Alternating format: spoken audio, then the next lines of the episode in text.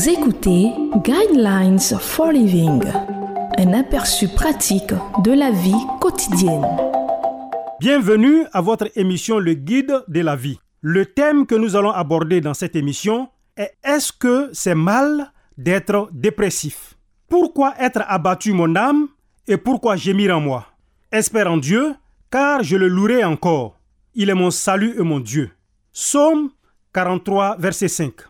Charles Haddon Spurgeon était un célèbre prédicateur chrétien du 19e siècle. Il a été surnommé le prince des prédicateurs. Il a commencé son ministère remarquable à l'âge de 18 ans. Ce qui est particulièrement intéressant au sujet de ce grand homme de foi, c'est qu'il a aussi combattu ouvertement et avec vigueur contre la dépression. Au début de son ministère, alors que Spurgeon prêchait pendant le culte, un incendie s'est déclenché dans son église.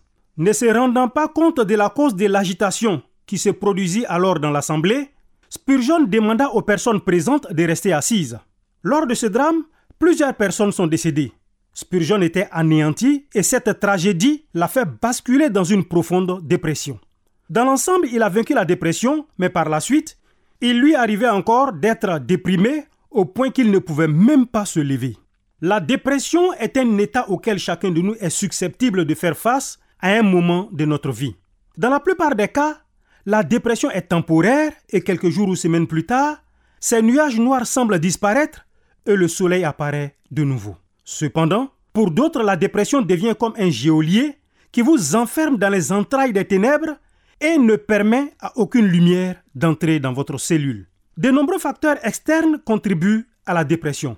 Des attentes insatisfaites, des échecs personnels de toutes sortes, des circonstances dans lesquelles il semble qu'il n'y ait aucune issue, la solitude, les déceptions, la lassitude physique et l'oppression qui vient de Satan. Puis il y a des facteurs internes ou biologiques, des déséquilibres chimiques, des tempéraments qui sont tristes par nature et facilement de mauvaise humeur, et une foule d'autres facteurs beaucoup trop difficiles à définir et souvent même à comprendre. Parfois, la dépression peut être spirituelle. Regardez ce qui s'est passé avec Jonas, qui s'est enfui loin de Dieu et dont l'apitoiement sur lui-même s'est transformé en dépression.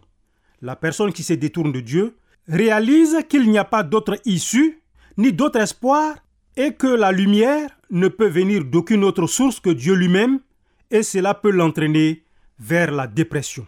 Parfois, il est inutile d'essayer de déterminer la cause. Si la dépression est là, elle est là, quelle qu'en soit la cause. Le but, c'est d'échapper à son emprise. Spurgeon a été encouragé par l'un de ses personnages bibliques préférés, quelqu'un qui est connu comme étant un homme selon le cœur de Dieu.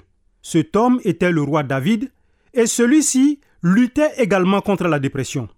Mais David s'est remis entièrement à la miséricorde de Dieu et son équilibre a été rétabli. Certains arrivent à sortir d'eux-mêmes de leur dépression. D'autres ont besoin d'aide et sans des personnes fortes sur lesquelles s'appuyer, ils peuvent être engloutis par les ténèbres de l'âme qui envahissent leur vie. Il faut réaliser que de dire j'ai besoin d'aide et j'en ai besoin maintenant n'est-ce pas un problème? Cela exige du courage de le dire et c'est le premier pas. Si vous voyez quelqu'un qui se retranche, s'isole, néglige son apparence, dort tout le temps ou se tourne vers la drogue ou l'alcool, se désespère de s'en sortir un jour, vous devez être celui ou celle qui l'incite à chercher de l'aide.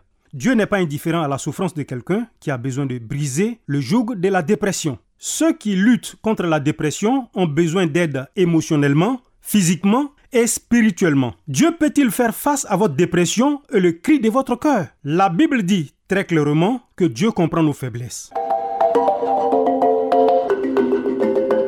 Vous venez de suivre Guidelines for Living. Pour en savoir plus sur l'émission, veuillez contacter la station que vous écoutez.